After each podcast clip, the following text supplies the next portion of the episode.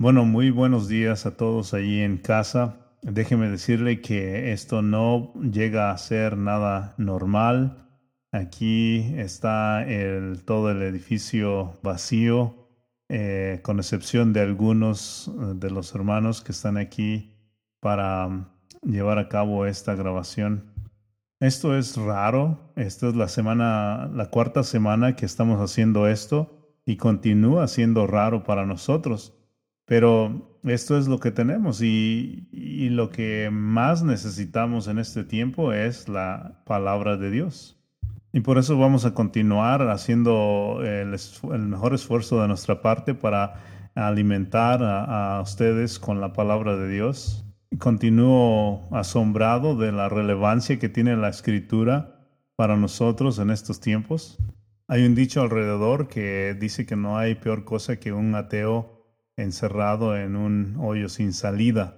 Y claramente el significado de eso es que eh, cuando hay una tragedia, una situación difícil como esta, como esta que estamos pasando, todos, toda la gente busca por una ayuda divina para eh, buscar, para encontrar, ser salvado por esa eh, verdad divina. Y recuerdo en este momento la historia de Jonás, que cuando los paganos que están allí en medio de esa terrible eh, tormenta en el mar, ellos todos buscan a sus dioses.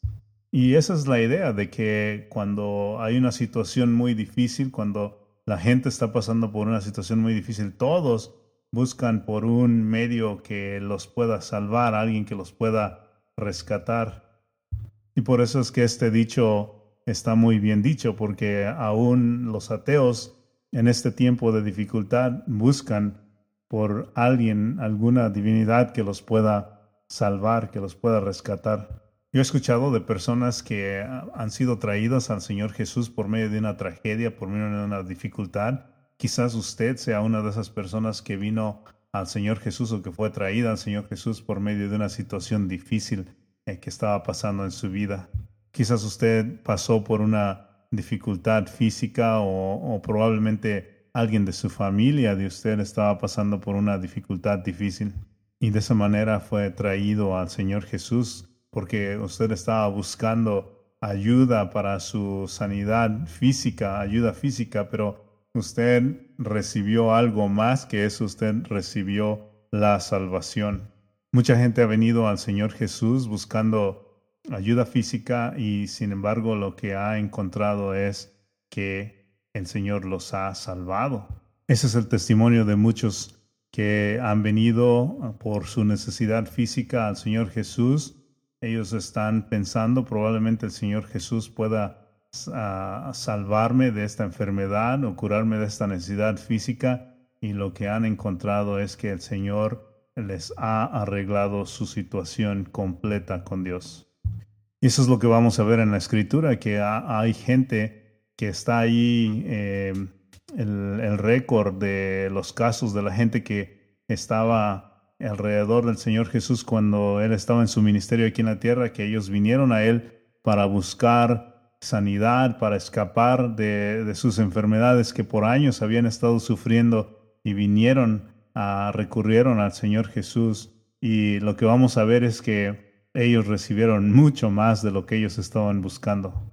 Entonces lo que vamos a ver es que ellos vinieron para recibir alguna ayuda del Señor Jesús y el Señor Jesús hizo algo mucho más grande de lo que ellos estaban expectando, mucho más grande de lo que ellos estaban esperando. Y escuchen, yo estoy orando de que eso pueda suceder el día de hoy, que mucha gente como ustedes que están escuchando y que están necesitando o que están empezando a venir a Jesús o que quieren venir o que han venido a Jesús solamente por alguna ayuda física reciban mucho más de lo que están expectando.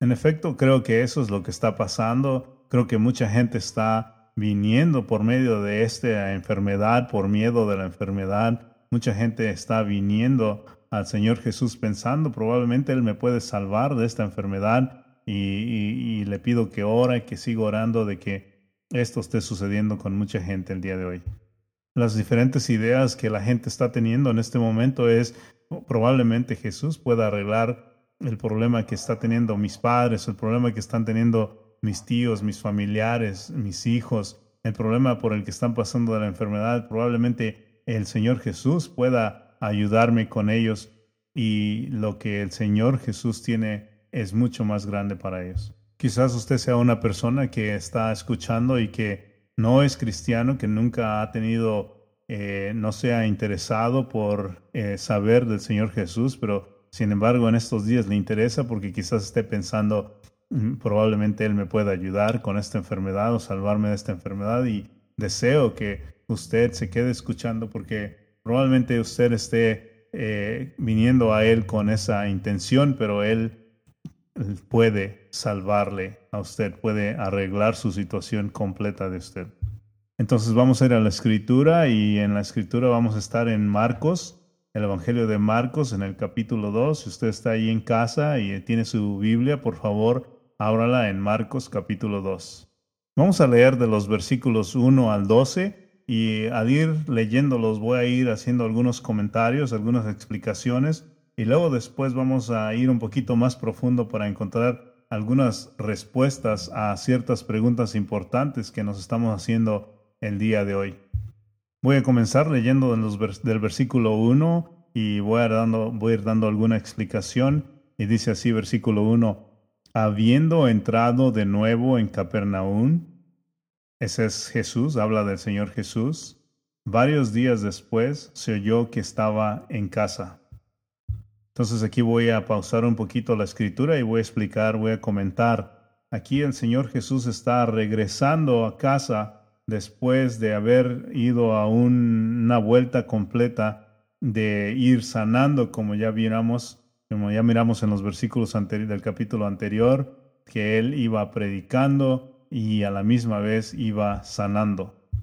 Avanzando en el, en el versículo 2, dice, y se reunieron muchos, tanto que ya no había lugar ni aún a la puerta. Entonces, eh, miramos ya en el capítulo 1 que así como el Señor iba llegando a los lugares, la gente estaba llegando a mirarlo, a visitarlo en, en cantidades grandes, porque todos estaban buscando ser sanados. Todos estaban buscando que sus seres queridos fueran sanados Incluso un leproso llegó a, pedirle que porque si quería él podía limpiarlo y, así sucesivamente todos los enfermos estaban llegando para ser sanados por él.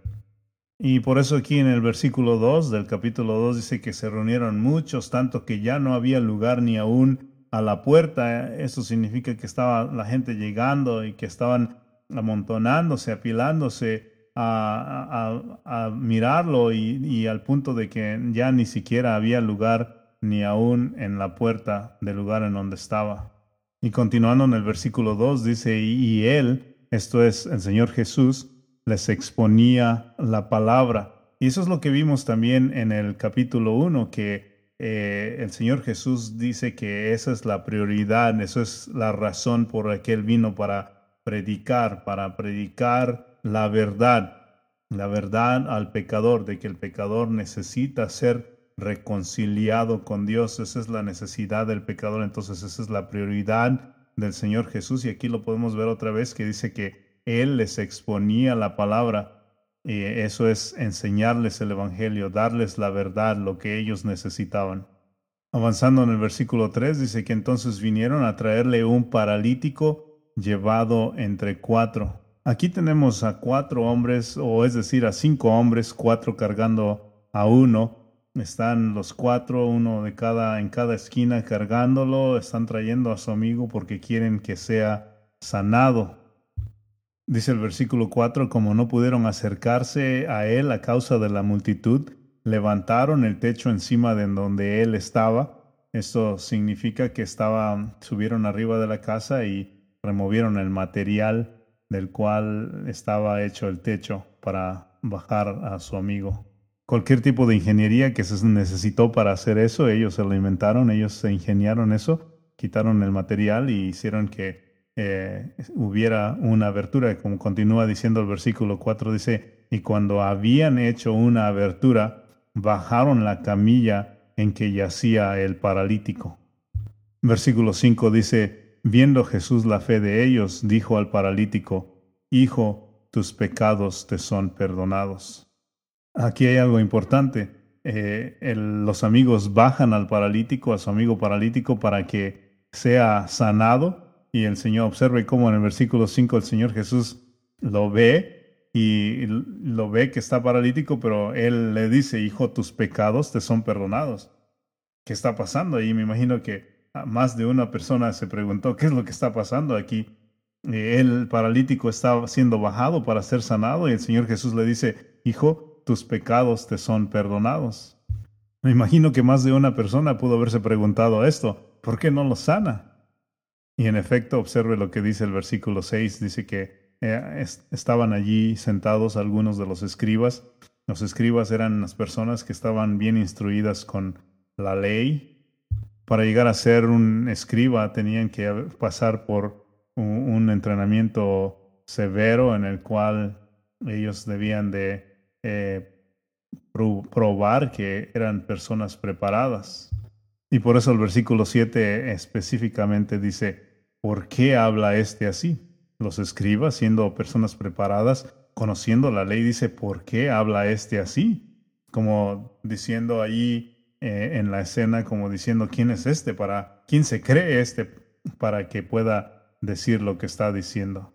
Y dicen exactamente lo que eso significaba, eso tenía un nombre. Dice, este está blasfemando. Esa es una blasfemia, de acuerdo a la ley, era una blasfemia porque específicamente ellos sabían que solamente Dios podía perdonar pecados y es lo que dicen. ¿Quién puede perdonar pecados sino solo Dios?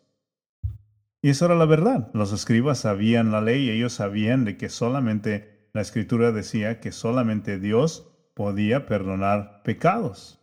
Entonces aquí están estos escribas conocedores de la ley, están diciendo, nosotros sabemos que solamente Dios puede perdonar pecados, pero aquí está este hombre diciéndole a otro hombre, te perdono tus pecados.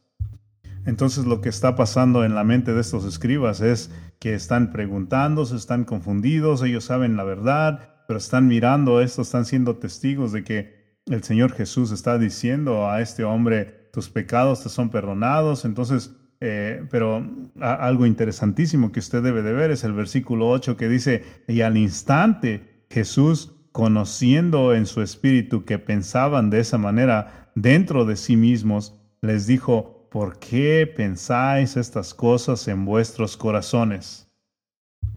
Entonces observe cómo el Señor Jesús descubre lo que ellos están pensando en sus corazones y luego les, va a preguntar en el versículo 9, ¿qué es más fácil decir al paralítico?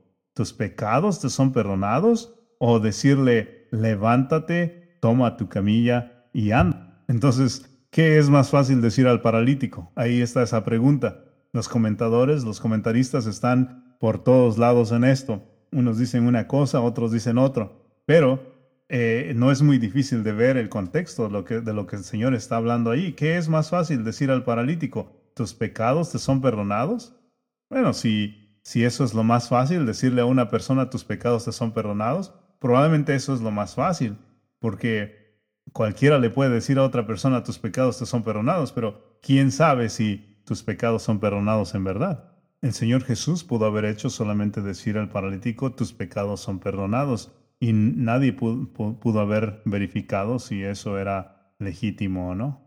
Pero el Señor Jesús declara que eh, sus pecados son perdonados y luego observen lo que pasa en el versículo 10. Él dijo, yo sé que ustedes están aquí alrededor de mí y que no creen que yo puedo perdonar pecados, pero quiero probárselo a ustedes. Versículo 10 dice, pues para que ustedes sepan este es el centro de este estudio, este es el centro de, la, idea central de estos versículos, para que ustedes sepan que el Hijo del Hombre tiene autoridad en la tierra para perdonar pecados.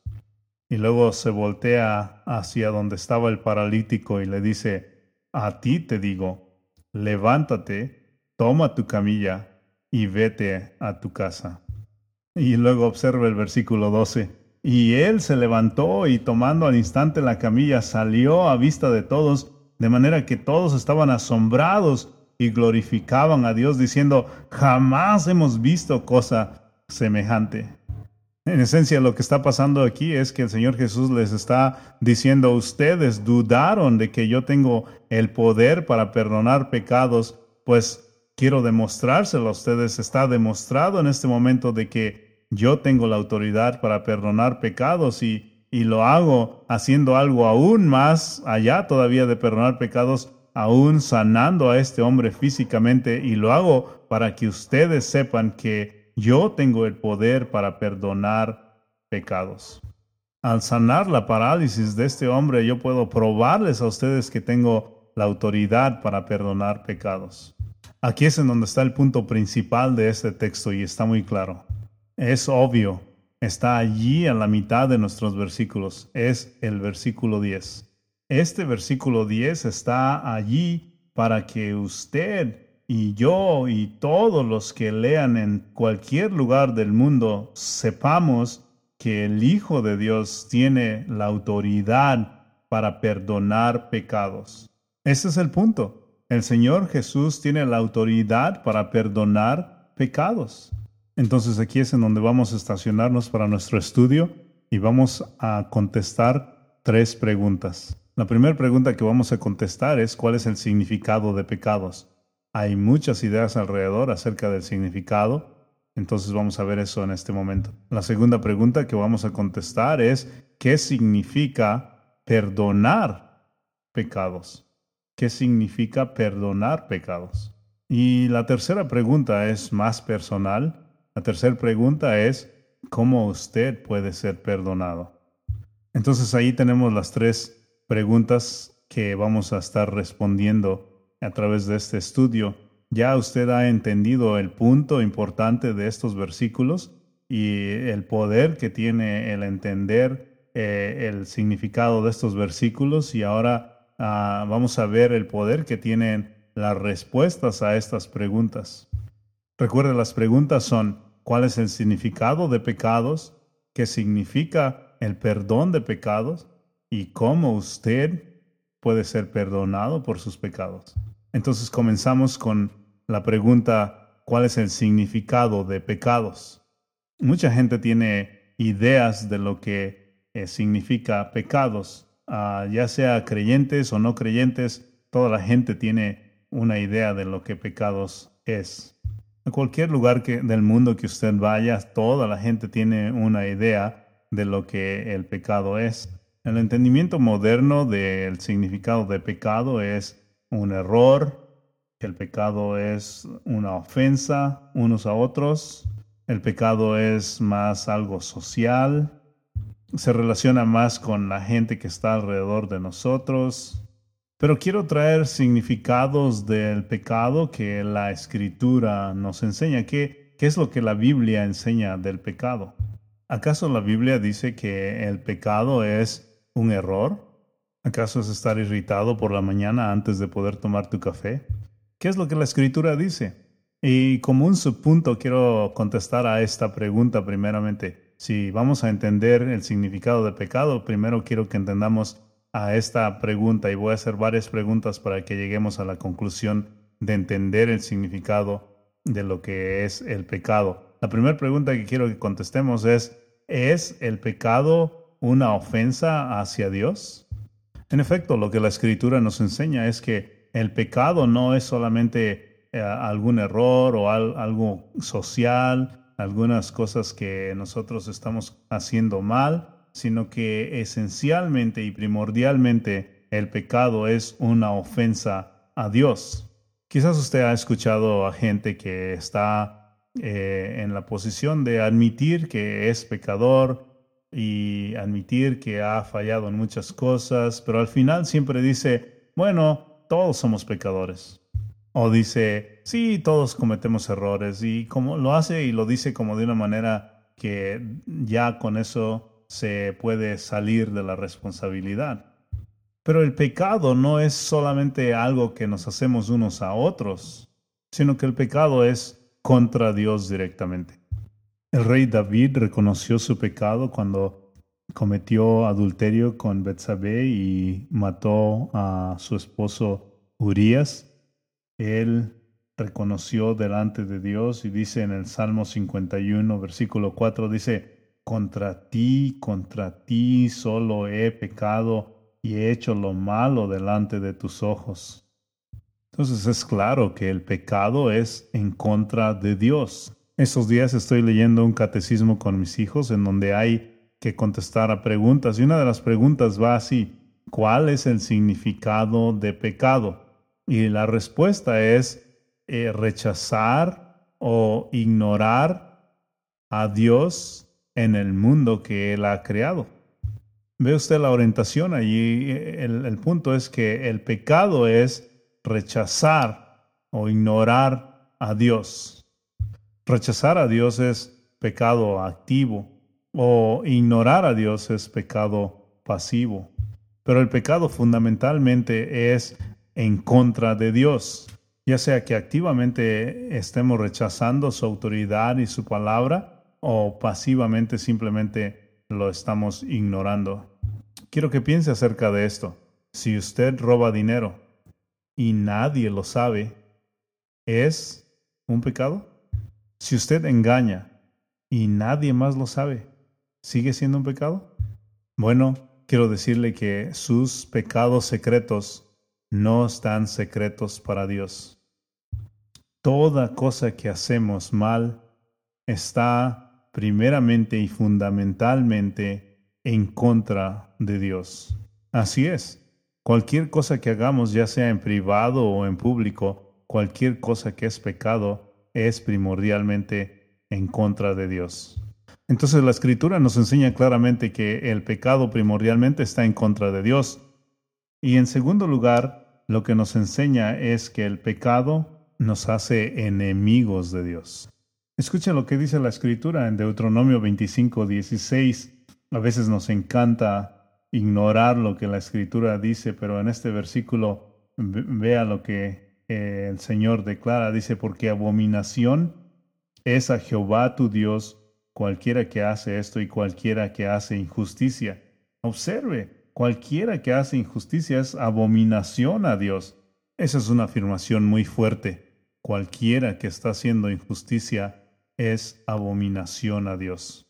Proverbios 16 usa la palabra odio para describir el sentimiento de Dios en contra del pecado. En Job 10:14 vemos que el Señor observa el pecado. Él está mirando el pecado. Dice, Job 10:14, si pequé, tú me has observado, y no me tendrás por limpio de mi iniquidad. Y vemos que Dios está viendo el pecado y que es ofendido por el pecado. Entonces dése cuenta de que eh, Dios no es allí un Señor ya muy mayor que está allí en los cielos y que él está en su propio mundo y él no se da cuenta de los pecados. No es así. No, de ninguna manera. Dios está viendo el pecado, Él está siendo ofendido por el pecado y el pecado ante Él es abominación. En Santiago 4:4 dice, oh almas adúlteras, ¿no sabéis que la amistad del mundo es enemistad contra Dios? Cualquiera pues que quiera ser amigo del mundo se constituye enemigo de Dios. Entonces, lo que quiero que quede bien claro es que el pecado nos hace enemigos de Dios. Cualquiera que vive, que vive en pecado, y eso es toda la humanidad, está declarando guerra contra Dios, está declarándose enemigo de Dios. Observe que su pecado lo hace enemigo de Dios. Observe que su pecado e, es un problema grande. Los humanos pensamos que el pecado es solamente algo alrededor de nosotros, algo social. Entonces quiero preguntarle, ¿ha usted considerado lo que Dios piensa de su pecado? La tercera cosa que vamos a ver al ir entendiendo cuál es el significado de pecado es si Dios castiga el pecado. Y la respuesta es que sí, Dios castiga el pecado. Todo pecado, todo pecado de la mente, todo pecado de palabra, todo pecado de cualquier parte de nuestro cuerpo, todo pecado en cualquier parte del mundo, desde el inicio de los tiempos hasta el final de los tiempos, todo pecado será castigado. Porque la paga del pecado es muerte, dice la escritura en Romanos 6, 23. Ezequiel 18, 20 dice, el alma que pecare, esa morirá. Entonces usted entiende el peso de su pecado ante el Dios Santo. Él es muy bueno y santo como para dejar a los criminales ir pecando sin recibir el pago por su pecado. Pero nosotros tendemos a minimizar el pecado y por eso cuando oímos que a alguien le fue perdonado sus pecados, no nos mueve. Solo nos va a mover si entendemos el peso del pecado.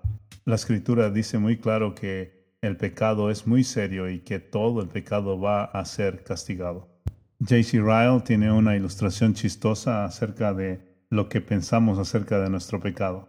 Y es la ilustración de los animales. Él dice que los animales vuelen mal, pero entre ellos no se preocupan porque ellos están acostumbrados. Él dice así, los animales que son tan ofensivos para nosotros por su olor, ellos no se preocupan porque entre ellos no, para ellos no es ofensivo su olor. Y en su analogía dice, y el hombre, el hombre cuyo pecado es tan asqueroso delante del Dios Santo, vive como si no estuviera ofendiendo a Dios. Y le llama a su pecado un error, le llama a su pecado un resbalón, o, fallas, o ofensas sociales, o cosas de cualquier índole, sin, y quiere ignorar que su pecado es asqueroso delante del Dios Santo. No tenemos idea de lo sucio que es nuestro pecado ante los ojos del Dios Santo. Le llamamos error, le llamamos ofensa social, pero en realidad lo que es es una ofensa cósmica ante Dios. Y Él ha declarado que el pecado será juzgado. Si usted quiere tener una idea eh, clara de lo ofensivo que es el pecado ante Dios, piense acerca del pecado de Adán y Eva en el Edén. La consecuencia de un solo pecado es que la muerte entró a toda la humanidad como consecuencia de ese pecado. Así de serio es el pecado delante de Dios, así de ofensivo es el pecado delante de Dios. Otra manera de ver eh, lo feo que es el pecado, lo ofensivo que es el pecado delante de Dios, es lo que Dios le enseñó al pueblo de Israel. ¿Qué es lo que le enseñó? Lo que le enseñó es que ellos debían de, de degollar animales para que derramaran su sangre. ¿Para qué? Para que cubrieran el pecado y para que pudieran ellos ver lo horrible que es el pecado y sus consecuencias.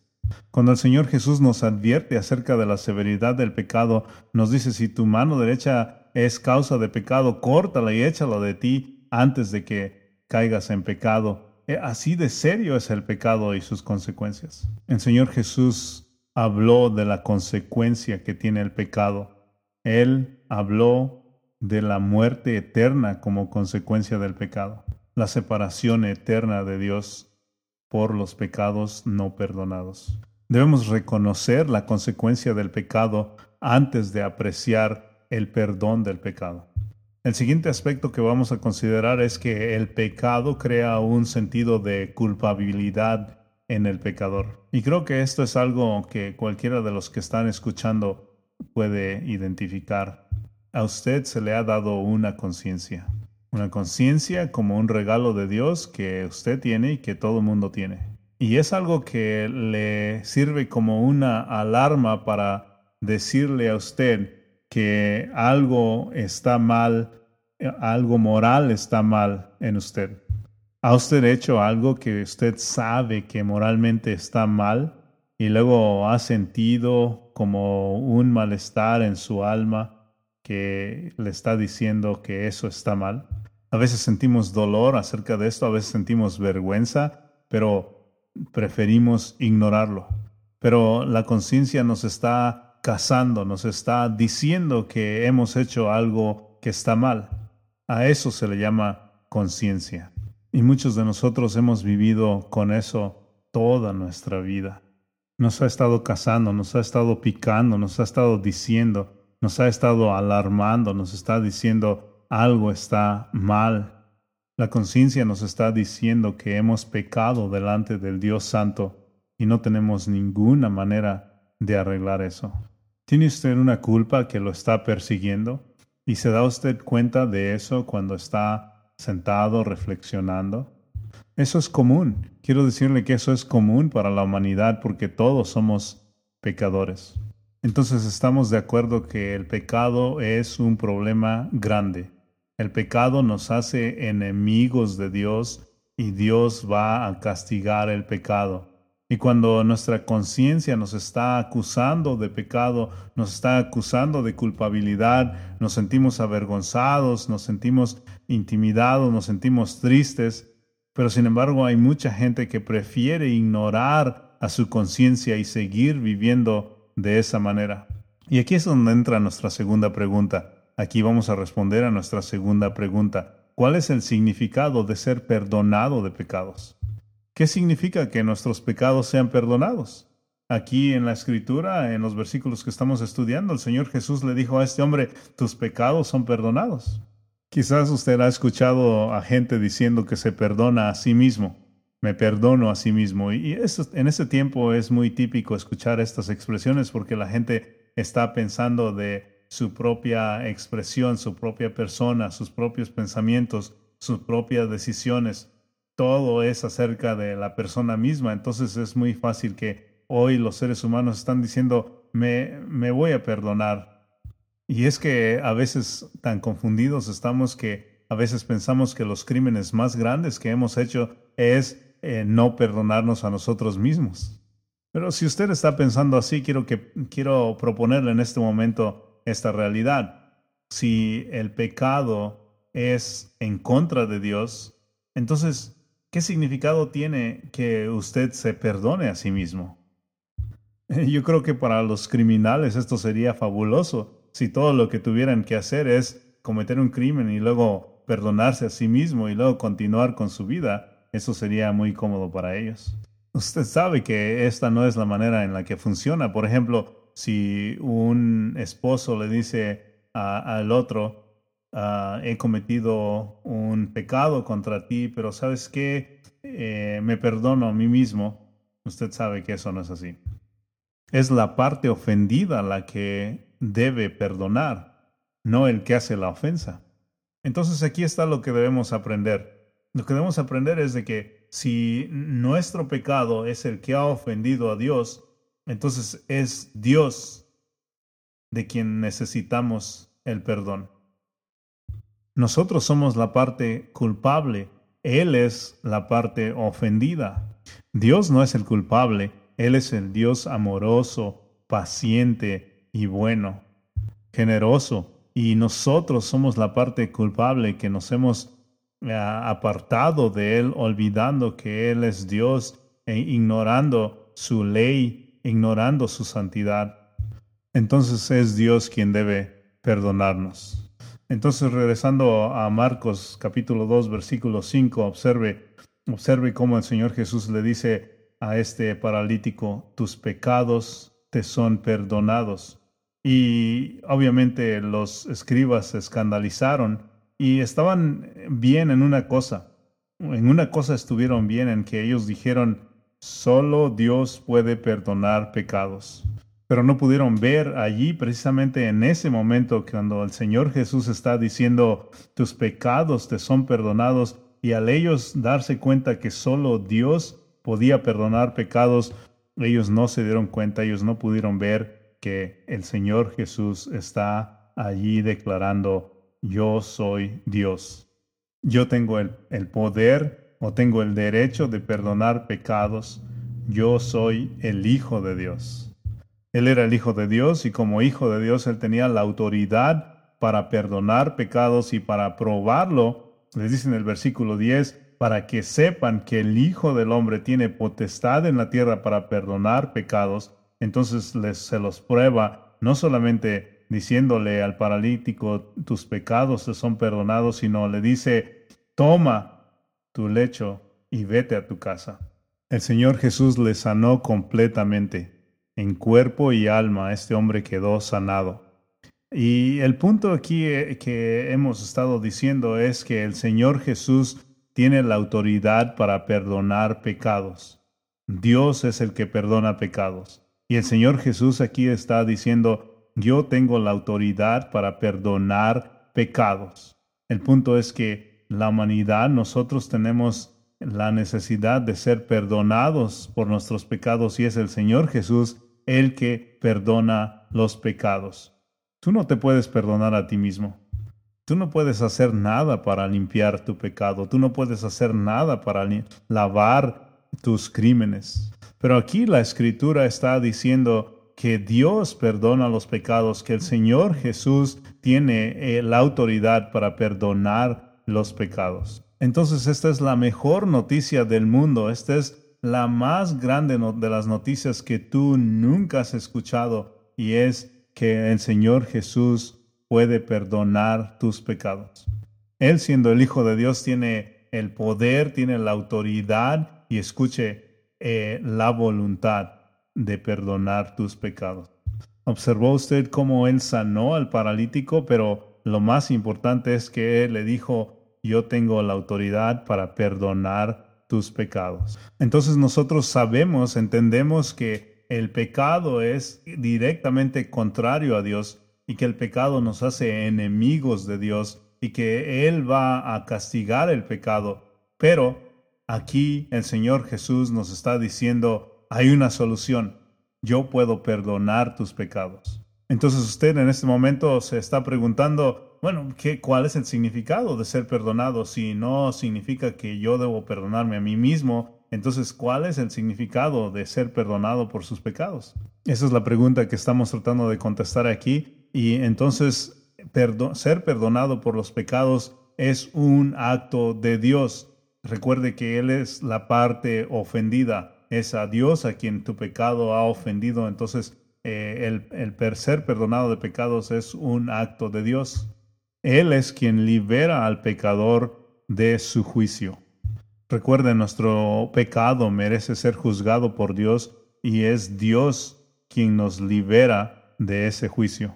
Nos libera de su juicio y nos reconcilia a una relación con Él. Dios libera al pecador de su juicio y le da la bienvenida para que tenga una relación con Dios. Eso es el perdón de pecados. El Señor Jesús aquí en el texto dice que Él es el Hijo del Hombre. Y muchos piensan erróneamente que eh, Él dice que es el Hijo del Hombre porque se está haciendo una persona humilde, que es una manera de presentarse humildemente, pero en realidad esto es lo opuesto. El Hijo del Hombre es un título que encontramos en el Antiguo Testamento en el libro de Daniel, en el capítulo 7. Allí está esa frase, el Hijo del Hombre, y en realidad es un título para eh, el Señor Jesús que había de venir para hacer su reino aquí en la tierra. Y eso es lo que la escritura nos está diciendo. Acuérdense que en el capítulo 1 vimos que eh, comienza el versículo 1 diciendo el principio del Evangelio de Jesucristo, el Hijo de Dios. Luego lo vimos que fue tentado por Satanás y él venció, nunca entró en las tentaciones. Después lo vimos regresando y comenzando a tener eh, autoridad sobre los espíritus malos, sacándolos de los hombres. Luego está enseñando con autoridad. Luego está sanando. Eh, él tiene autoridad sobre las enfermedades. Y aquí también lo vemos sanando a un paralítico y lo vemos principalmente diciendo que Él tiene la autoridad para perdonar pecados. Y no solo eso, sino que en el Evangelio de Mateo, en el capítulo 25, el Señor Jesús se describe como el que va a estar en un trono y todas las naciones van a ser traídas para que Él las juzgue. Todas las naciones van a ser traídas ante Él y Él va a juzgar al hombre. En el versículo 46 del capítulo 25 de Mateo vemos cómo el Señor Jesús dice a, unos, dice, estos van a ir a el castigo eterno y luego dice de los justos, estos van a heredar el reino de mi Padre. Entonces el Señor Jesús tiene la autoridad para determinar el destino eterno de usted que está escuchando. Regresando a nuestro texto aquí en Marcos capítulo 2 del 1 al 12, eh, quiero aclarar algo que erróneamente a veces se ha enseñado. Recuerdo una vez estar en un campamento y escuchar a un predicador que hizo como su punto principal que los amigos eh, que trajeron al paralítico rompieron el techo para bajar a su amigo para que fuera sanado, eh, para que el Señor Jesús lo sanara. Y este predicador constantemente estuvo haciendo ese como el punto principal de estos versículos. Eh, él decía, debemos romper el techo para traer a nuestros amigos a Jesús. Y estuvo repitiéndolo, creo que lo repitió unas 20 veces, ese fue su punto principal de estos versículos. Pero y no estoy en contra de traer gente a Cristo Jesús, debemos traer a nuestros amigos a Cristo Jesús, pero ese no es el punto de estos versículos y eso quiero que quede claro. Estos versículos tienen un punto más fundamental y este punto fundamental es que el Señor Jesús tiene la autoridad para perdonar tus pecados. Él quiere perdonar sus pecados y Él tiene el poder para perdonar tus pecados. Él no es como nosotros que si alguien nos ofende quedamos tan ofendidos que nunca queremos perdonar. Quizás esto nos ha pasado en estas últimas semanas y estamos ofendidos con alguien que nos hizo algo y no queremos perdonarlo. Pero el Señor Jesús no es así. Él quiere perdonar tus pecados y Él tiene el poder para perdonar tus pecados. Entonces aquí entra nuestro tercer punto. ¿Cómo pueden ser perdonados tus pecados? Pero antes de contestar a esa pregunta, quiero comentar que hay, hay, mucha gente que está pensando que el mensaje principal del Señor Jesús es no juzgues a otros. Hay gente que en realidad ama a Jesús, pero sin embargo no sabe cuál es su verdadera enseñanza. Ellos piensan que el mensaje del Señor Jesús es ama a tu vecino, o no juzgues, o sé bueno, estas personas no conocen al Jesús real, sino es un Jesús que ellos se han hecho. El punto es que ellos están pensando que toda la gente va a ser perdonada por, por el Señor Jesús. Entonces ellos ven este mensaje que está aquí en nuestros versículos, que el Señor Jesús perdona pecados, y ellos dicen, claro. Ellos dicen, yo sé que he pecado, yo sé que soy pecador, pero Jesús va a perdonar mi pecado porque Él es bueno. Él va a perdonar a todos. Es como el poeta Henry Hyde, que en su lecho de muerte dijo, él dijo ah, como sus, últimos, sus últimas palabras, él dijo, eh, Dios me va a perdonar, e, ese es su trabajo. Como usted puede ver, mucha gente piensa así. Y me pregunto si usted pensará así. Si la idea que usted tiene de Jesús es muy diferente al Jesús histórico que la escritura describe. Me pregunto si el Jesús que usted ha inventado es más como un hombre pacificador, un hombre eh, hippie, un hombre de pelo largo de los años 60 en los Estados Unidos, un hombre que solamente es puro amor, un hombre que no va a juzgar a nadie, el punto es que estoy haciendo una diferencia entre, una gran diferencia entre el Jesús que la gente se inventa y el Jesús verdadero que la escritura dice y la consecuencia final de, de estar confundido con este Jesús que la gente se inventa es que puede usted terminar en la perdición eterna. Por ejemplo, escuche lo que el Señor Jesús dijo en otros lugares en este mismo Evangelio de Marcos, en el capítulo 3, versículo 29, escuche lo que el Señor dijo. Dice, pero cualquiera que blasfeme contra el Espíritu Santo no tiene jamás perdón, sino que es reo de juicio eterno. Quiero que piensen esto. El Señor Jesús está diciendo que cualquiera que blasfeme en contra del Espíritu Santo no tiene perdón jamás. Piensen esto. Piensa en lo que el Señor está diciendo. Él está diciendo, hay un tipo de personas que por su pecado nunca tendrán perdón. Y el punto que está haciendo es que este tipo de personas nunca tendrán perdón por sus pecados porque ellos nunca pondrán su fe en Él. En Marcos capítulo 9, el Señor Jesús habla de la gravedad del pecado y luego dice, hablando del lugar a donde irán los que no sean perdonados por su pecado, por no poner su fe en Jesucristo, dice que ellos irán a donde el gusano de ellos no muere y el fuego nunca se apaga.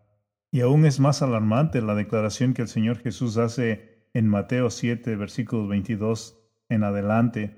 Allí dice que mucha gente se acerca a Él y le dirán, Señor, Señor, no hicimos todas estas cosas en tu nombre, eh, echamos fuera demonios, en tu nombre hicimos muchos milagros, hicimos tantas cosas, ¿no, ¿no te sientes orgulloso de nosotros?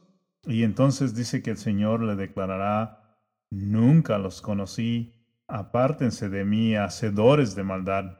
Esto nos muestra que el Señor Jesús está declarando que habrá mucha gente que morirá sin haber recibido el perdón de sus pecados. Deje que eso entre en su mente la escritura dice que habrá gente que morirá sin haber sido perdonada por sus pecados. El Señor Jesús está declarando esto, que Él cree que hay mucha gente que morirá sin haber recibido el perdón. Yo no sé por qué mucha gente no está hablando de eso y, se está proyectando la idea como que todo mundo va a ser perdonado por sus pecados automáticamente. El Señor Jesús no creyó esto. El Señor Jesús creyó que el pecado es serio y que mucha gente va a ser condenada por su pecado. A veces pienso que debo de pedir disculpas en nombre de la iglesia evangélica porque no está enseñando lo que el Señor Jesús enseñó, no está enseñando lo que la escritura dice, eh, están dejando fuera estas verdades tan fundamentales y solamente porque nos, es tan inconfortable hablar de ellas. Espero que usted que nos está escuchando no esté en una iglesia que nunca habla de pecado, que nunca habla de juicio, que nunca habla del infierno. Esta semana estuve escuchando un artículo y es un poco triste porque eh, el escritor narra que ha escuchado a nueve de, las, de los predicadores de las iglesias más grandes aquí en América y él, no está tratando de ser un, crítico negativo, él trata de, apoyar eh, los resultados, sin embargo, eh, los resultados dice que son un poco sombríos porque las, los mensajes, el contenido de los mensajes eh, es más como ayuda personal con Cristo aventado allí en medio de lo que se está diciendo. No se dice nada acerca de pecado, no se dice nada acerca del juicio, no se dice nada acerca del infierno.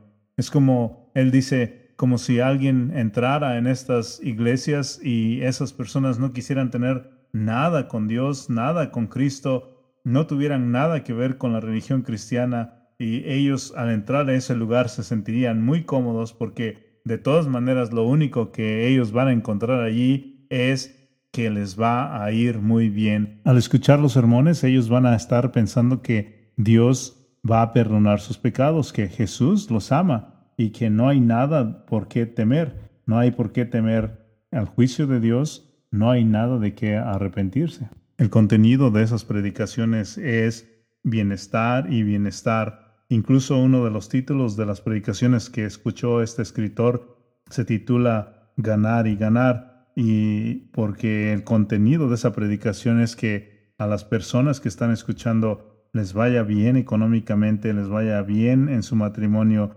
ganen todo lo que ellos están pensando ganar, tengan sus sueños realizados, pero eso no es el Evangelio. Tristemente, las verdades del Evangelio han sido dejadas fuera, pero escuche cuando cuando hablamos del, del, perdón de pecados, tenemos que ser claros y tenemos que decirte que si tú estás viviendo sin Cristo, si tú no estás en Cristo, tú estás viviendo bajo la justa ira de Dios. Por eso usted que está escuchando, como quisiera que usted crea que hay juicio sobre el pecado y que hay vida eterna, que estas son las verdades que el Señor Jesús enseñó. Yo me acuerdo cuando estaba más joven y que no estaba seguro todavía de mi salvación y venían esos pensamientos a mí. Por ejemplo, me ponía a pensar, ¿qué pasa si, si todavía yo no he sido salvado, si no, mis pecados no han sido perdonados? ¿Y, y qué pasa si, si de repente choco, si tengo un accidente y muero? ¿O qué pasa si tengo una enfermedad? ¿Qué pasa si de repente tengo que morir y, y yo tengo que enfrentar el juicio divino, el juicio por la eternidad y no tengo ninguna esperanza de salir de allí, de ese juicio? ¿Podría estar pasando eso por la cabeza de usted que está escuchando? Eh, que esté pasando por un temor muy grande porque podría usted morir y sus pecados no han sido perdonados. Espero que usted pueda ver la gloria que hay en estos versículos, porque podría usted estar diciendo, ¿qué es lo que debo hacer para ser perdonado? Dime qué es lo que debo hacer. Yo podría subir la montaña más alta o, bajar a lo más profundo. Dime, por favor, qué es lo que debo hacer para ser perdonado. Y el versículo 5 nos dice, dice, al ver Jesús la fe de ellos, esto significa que el Señor Jesús vio que estos hombres creyeron en Él, confiaron en Él, le abrazaron en fe. Y allí es cuando el Señor Jesús le dijo al paralítico, tus pecados te son perdonados. Allí en ese momento es cuando el Señor Jesús le dijo, eres libre del juicio eterno, eres libre de tu culpabilidad, de tus pecados y eres bienvenido a tener una relación conmigo, eres bienvenido a la vida eterna. Observe el versículo 5 allí en la frase que dice, tus pecados te son perdonados. Usted dice, ¿cómo puedo ser perdonado? Así exactamente como el Señor Jesús perdonó sus pecados a este hombre, poniendo su fe en Él, creyendo en Él, poniendo su confianza en Él, abrazándolo en fe Así es como el Señor Jesús perdona tus pecados. Él quiere perdonarte, Él puede perdonarte, Él desea perdonarte. Quizás usted esté diciendo, dime qué más debo de hacer, qué más debo hacer, no creo que solamente así de fácil sea. Y claro que no es una fe así como de Disneylandia, así fácilmente, es una fe específicamente en la persona y la obra del Señor Jesucristo. Cree en Él, y confía todo tu destino eterno en Él, no en tus obras, no en las cosas buenas que puedes hacer, no en tu generosidad, no en tu filantropía, no en las cosas rituales, no en tu bautizo, no en tu confesión que hiciste. No es la obra de comparación tampoco compararse con las personas diciendo yo soy mejor que alguien en mi trabajo, yo soy mejor que alguien en mi familia, Tampoco es la obra de hacer una decisión como decir yo levanté mi mano en un día, eh, yo caminé hacia el frente de la congregación, yo confesé, yo hice una promesa. Tampoco es la obra de restitución como decir eh, yo me comporté muy mal, entonces ahora me estoy comportando muy bien. Tampoco es la obra de aflicción. Mucha gente piensa que al afligir su cuerpo físico, entonces está haciendo una obra para que Dios le acepte como si se hace sufrir a sí mismo, entonces Dios está obligado a aceptarle. Tampoco es la obra de ser afirmado por otros, como decir, recuerdo que los, los ah, ancianos de mi iglesia oraron por mí, o recuerdo que un pastor oró por mí, o recuerdo que un profeta oró por mí. No, no es esa obra. Ninguna obra que usted haga hará que Dios perdone su pecado. Es que usted vea a Cristo Jesús con fe. En el momento que Cristo Jesús ve su corazón y sabe que usted tiene fe y que cree en Él, que confía en Él, que le ha abrazado como su Señor, Él en ese momento lo perdona. Él perdona todo su pecado. Es por eso, amigos, que el cristianismo es explosivo y es explosivo porque yo soy un pecador, un pecador que soy culpable delante de Dios y no tengo ninguna manera de ponerme a cuentas con Él. Y Cristo Jesús dice, yo tengo la autoridad para perdonarte tus pecados. Y ahora porque creo en Cristo Jesús, yo sé que mis pecados han sido perdonados, que mi castigo se ha ido, que la ira de Dios que estaba reservada para mí ha sido puesta en Cristo Jesús. Sé que todas mis ofensas a Dios han sido perdonadas y también las tuyas pueden ser perdonadas. Y no tienes que hacer ninguna obra. No tienes que hacer obras para que Dios te perdone, pero sí debes poner tu fe en Cristo Jesús. Debes creer en la persona y la obra de Cristo Jesús. Recordemos un poquito lo que el texto dice. La gente vino al Señor Jesús porque querían ser sanados físicamente. Y el Señor Jesús no solamente los sanó físicamente, sino sanó su alma. Muchos de los que están escuchando probablemente también eh, quieren venir a Cristo Jesús solamente para que les sane o les salve de esta epidemia que está pasando. Pero imagínese, quiero que piensen esto, imagínese que el Señor le da otros dos años, le salva de la enfermedad y le da otros dos años, y luego usted muere sin, sin recibir el perdón de sus pecados, y luego recibe la ira eterna. Usted no quiere eso. Usted puede traer todos sus problemas a Él y Él los quiere escuchar. Pero Él puede darle algo más que eso. Él puede sanar su alma, Él puede perdonar sus pecados. Le animo a que abrace al Señor Jesús en fe y sea perdonado. Oremos. Señor, oramos que seamos personas que te abrazamos en fe y que al hacerlo podamos ver que tú perdonas pecados y que como la multitud que estaba alrededor de ti nos admiremos que tú puedes sanar. Y Señor, quiero orar por esas personas que están escuchando y que no han recibido el perdón de pecados que pueda suceder en este momento. Que corran a ti con manos de fe y que se abracen de ti y que tú puedas perdonar sus pecados. Gracias por pagar por los pecados de los pecadores al ir a la, cruz y morir y resucitar y ahora estar en gloria, invitando a los pecadores que vengan a ti en fe para el perdón de sus pecados. Oro todas estas cosas en el nombre de Jesús. Amén.